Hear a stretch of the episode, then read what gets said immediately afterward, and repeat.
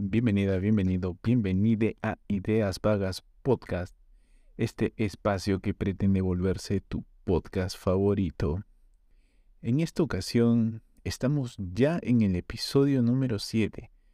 No sé ustedes, yo sé que hay podcasts mucho más grandes, pero personalmente lo siento como un gran logro, una forma o una demostración, una prueba de que estoy logrando algo de disciplina en mi vida. Dejando de lado ese pequeño momento de felicidad, esta vez, como quizás ya hayas leído en el título, el tema del que voy a hablar no es precisamente feliz. Es un tema que me ha hecho eh, renegar mucho y aunque no pasó en mi país, no pasó cerca, creo que es identificable con cualquier situación, con cualquier realidad de cualquier país que me estés viendo. Probablemente tengas una historia algo parecida por ahí. Pero ¿qué pasó?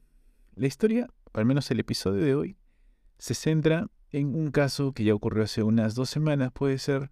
Sí, este podcast no es de los más actualizados, pero no tiene que serlo. Conforme vaya creciendo será mucho mejor. Por lo pronto, sigamos grabando. ¿Qué pasó? Eh, la CEO, si no entiendes qué es CEO, es, son las siglas de Chief Executive Officer. My English is not so good, so la traducción de esto sería director ejecutivo.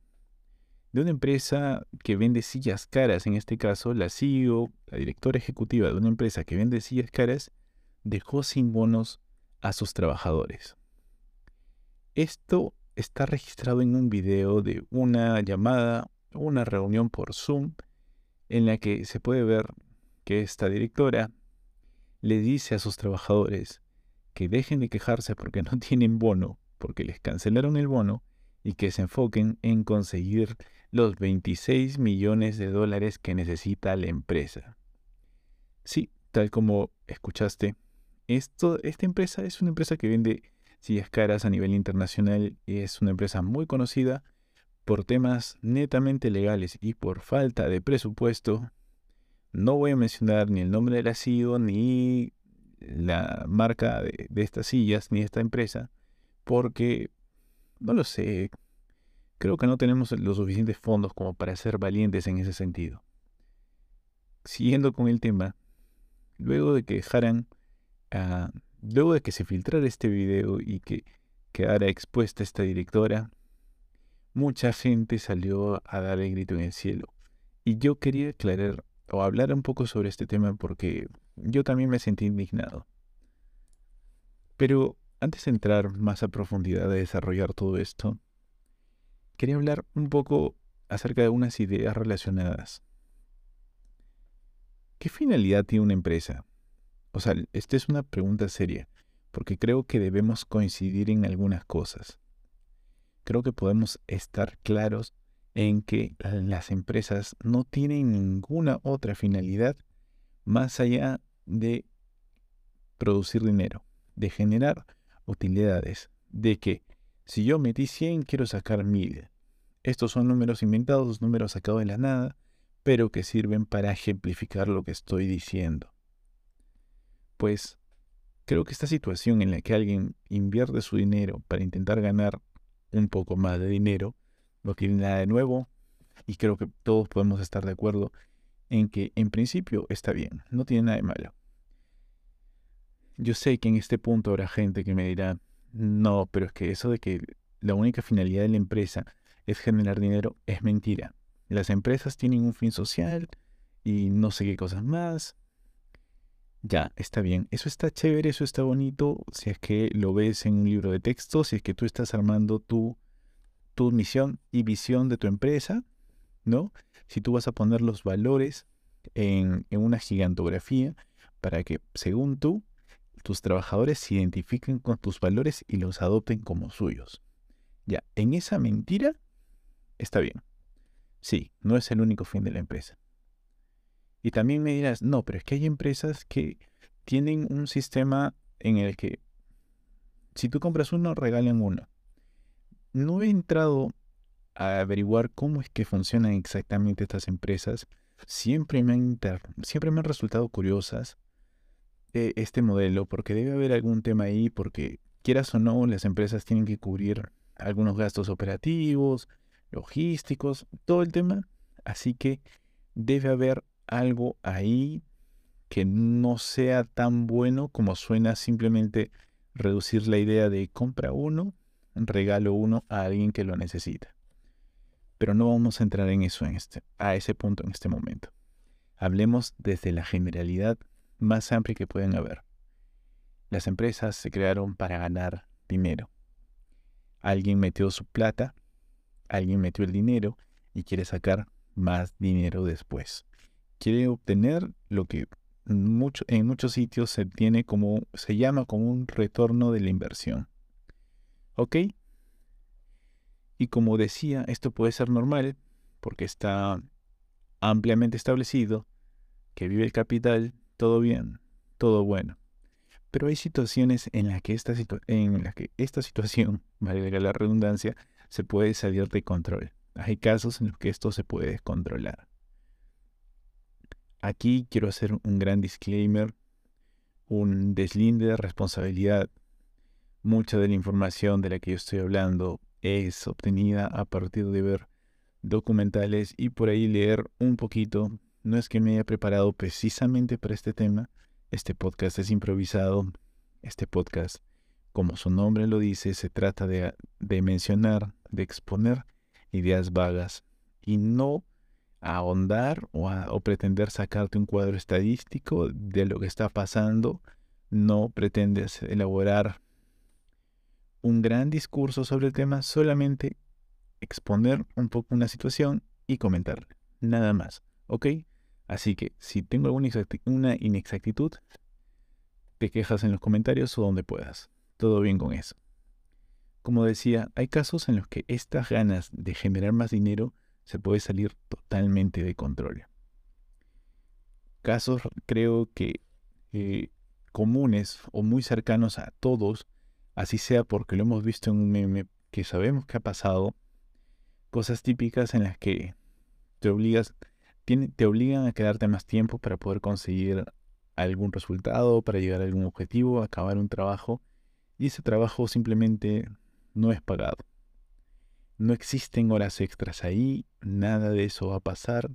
Eso de las horas extras parece que es un cuento que otros tienen, tú en tu empresa no. Ahora, que si tienes un poco de suerte, no solamente es eh, apoya a esta familia que es donde trabajas, a este grupo de trabajadores que nos hacemos llamar familia solamente para que nos pongamos la camiseta y le dediquemos más horas a esta labor y con esa misma idea descuidemos a nuestra verdadera familia. Hay casos en los que estas horas extras te las pagan con pizza. Sí, porque sin duda es más barato pagar una pizza familiar que vas a compartir entre varios que pagar las horas extras, que pagar el sueldo que correspondería por derecho a ese trabajador por esas horas que le estás arrebatando de su vida. Bueno, a nivel del empleador, a nivel del que te da el trabajo, a nivel de la empresa, le conviene, le sale más rentable pagarte con algo de comida. Ahora, esto es en, normalmente, estas situaciones las vemos en todas las empresas, pero hay, hay empresas o hay situaciones que normalmente se dan cuando una empresa es mucho más grande y de repente ya está cotizando en bolsa o tiene muchos inversionistas atrás y se ve mucho más obligada o hay mucha más presión para tener que crecer y que el resultado de verdad genere un provecho a todos los interesados, ¿no? A los dueños de la empresa, a los accionistas, a cualquier inversionista que de alguna u otra manera haya invertido su dinero, su tiempo, su capital para poder ver que este mismo crezca. Y ahí es donde las cosas se ponen mucho más complicadas, porque la empresa tiene que cada año generar un crecimiento. Pero ¿cómo se logra este crecimiento? Creo que en principio cualquiera podría decir, ¿quieres ganar más? Pues vende más. ¿No? Creo que ahí sí no habría ninguna duda. En principio, salvo que la empresa esté yendo muy mal o tenga muy mal eh, generado sus, sus balances, sus gastos, sus costos, en principio si vendes más, ganarías más. Pero ¿qué pasa si es que esto no es posible? Y yo sé que hay muchos casos en los que las empresas se ven obligadas a tener un crecimiento económico, incluso cuando tienen, eh, cuando sus ventas no han aumentado, sus ingresos no han aumentado. Y aún así todos los años generan un crecimiento en comparación, porque estas cifras siempre hay que compararlas, en comparación con las del año pasado, con las de hace dos años y así. Pero ¿cómo puedes crecer más y ganar más dinero si es que no estás vendiendo más? Pues la respuesta es relativamente sencilla. Si no logras vender más, hay que gastar menos. Y pasa mucho. Creo que todos sabemos, al menos de alguna, una o dos empresas que, ok, estaban de repente en tu país, pero luego tercerizaron toda su mano de obra. Ya no está en tu país, sino está en algún otro país más alejado, pero que en donde se resulta mucho más barato producirlo, se paga menos a los trabajadores, o incluso también, como suele pasar, eh, se usan materiales mucho más baratos para poder seguir con la producción y que esto genere menos costos.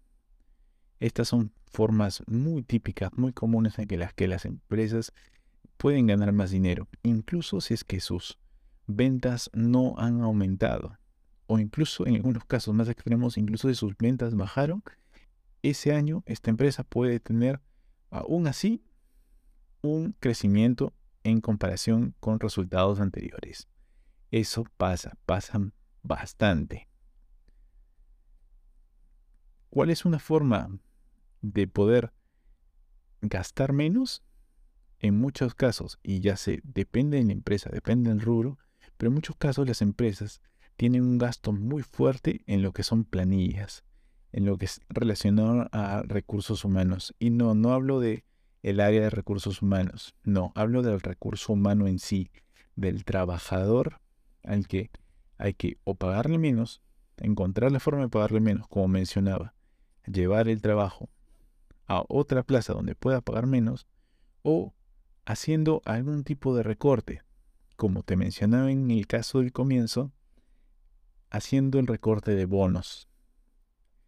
Ahora, en este punto, me gustaría que hablemos de eh, unas empresas que son, de una empresa en específica o un tipo de empresa que se ha puesto muy de moda con eh, el crecimiento de la tecnología, con el crecimiento de la inversión en estas, eh, las llamadas startups de tecnología. Y es que las startups tienen un caso bien peculiar. Y es que estas son empresas que crecen de forma acelerada. Estas empresas crecen a lo loco. Y para poder mantenerse, incluso hay situaciones en las que las empresas no están produciendo dinero o no están produciendo suficiente dinero como para poder mantenerse a flote y seguir con sus operaciones normalmente. Y tú me dirás, pero esto es imposible. Y la verdad es que no es así porque quieras o no, siempre alguien tiene que pagarlo para que algo pueda hacerse. ¿Y cómo consiguen dinero? Pues hay gente a la que le sobra el dinero y deciden invertir, inyectar dinero, inyectar capital, con la esperanza de que en algún momento esta empresa, esta startup de crecimiento acelerado, les pueda generar algún retorno de lo que han inyectado. Ahora, para esto, estas personas que invierten tienen acciones y ganarán dinero tanto del reparto de utilidades por las acciones que posean, como en el caso en el que, si por ejemplo, por decir números a la ligera, si compraron una acción en 10 y la venden en 100, pues ganarán 90. Nuevamente, son números cualquiera. No me hagas caso, no tomes en serio estos montos. Pues Habiendo dicho esto, estas startups también tienen una forma de pagarle a sus colaboradores, a algunos, dependiendo del puesto, eh, pero principalmente se da en el caso de directores, de CEOs, de jefes, con un tema de participación, lo que llaman equity. Entonces, ellos reciben como parte de pago la opción de compra de acciones que si todo va bien como debería ir, porque es lo que esperan todos, ellos puedan verse beneficiados de tener esta participación dentro de la empresa. Y según tengo entendido, es lo que ha pasado en este caso. Resulta que la CEO de este caso tiene acciones como parte de su pago, como parte de su bono, lo que al final, los millones que se lleva al final están dentro o dentro de estos millones están estas acciones que representarían, mm, ¿cómo decirlo?, parte de su éxito. O sea, si es que la empresa mejora, si la empresa crece, si logra reducir su gasto, si es que no puede vender más, si reduce el gasto, ella se va a ver beneficiada porque a nivel de acciones, el valor de estas acciones que ella posee van a crecer. Pues, como te decía, se filtra una llamada de Zoom en la que ella dice de forma, no sé cómo llamarlo, repudiable, en que nadie esperaba el COVID, nadie esperaba problemas en la cadena de suministros, nadie esperaba la quiebra de bancos y que en este punto no sirve de nada quejarnos, no hay que enfocarnos en nada que no podamos controlar, haciendo una clara referencia a que no van a recibir bonos y que no pueden hacer nada para que eso cambie, que deberían dejar de enfocarse en que eh, en el bono que no van, a, no van a recibir más, en ese bono que probablemente ellos contaban como parte de su sueldo y que seguramente los iban a ayudar a cubrir algunos gastos necesarios dentro de su casa, pero ya no pueden contar eso, contar con ese monto. Ahora lo único que les quedaba era enfocarse en las cosas que realmente podían controlar. ¿Y qué cosas son estas? Lo que ella menciona, o de las cosas que ella menciona son atender bien al cliente, sacar a tiempo las órdenes, tratarnos bien, ser respetuosos, amables, enfocarnos en el futuro que será brillante. No es bueno estar en la situación que estamos hoy, pero no vamos a estar así para siempre. Y me parece realmente, no sé, es una cachetada, sin duda, a la situación económica que probablemente estén pasando estos trabajadores. Yo no sé si es que a cada uno de estos trabajadores les sobre o les falta el dinero. Para hablar de montos más exactos, se habla de que el bono que estaría dejando recibir cada trabajador es alrededor de 250 dólares. Y claro, seguramente para esta mujer, que es una directora, que es una CEO, no le va a afectar en nada, o no le afectaría en nada dejar de ganar 250 dólares sobre todo si consideramos que con, estas, eh, con este tipo de decisiones empresariales, ella gana más de 5 millones de dólares al año. Sí, me escuchaste bien, gana más de 5 millones de dólares al año. Y con ese sueldo, con esos ingresos que está repartido tanto en su sueldo directamente como en el reparto de las acciones, el equity que le toca, eh, como como su remuneración, claro, con esa situación, 250 dólares no le parece algo para quejarse. Y aún así demanda de que ellos dejen de pensar en lo que no pueden controlar, dejen de pensar en algo que no van a poder cambiar, porque no van a recibir su bono, no importa qué pase, simplemente olvídense eso. Seguramente ya vendrán tiempos mejores en los que puedan volver a recibir algo Quizás sí, quizás no, dependerá de la situación. Lo único que tienes que hacer en este momento de tu vida es enfocarte en lo que la empresa necesita y conseguir los 26 millones de dólares que se habían puesto, que se habían puesto de meta. Eso es lo que dice esta CEO. Búscalo si prefieres. Eh, búscalo como... Dije que no iba a decir el nombre de la empresa, pero ya da igual. Mm, creo que todo el mundo ha comentado la noticia, así que es lo mismo. Eh, CEO, CEO, Herman Miller, con H. Puedes buscarlo en TikTok, en tu plataforma favorita, en YouTube, en Facebook, en donde sea, probablemente lo vas a encontrar sin problema. es realmente, ah, no sé cómo llamarlo, es realmente muy molesta esa situación.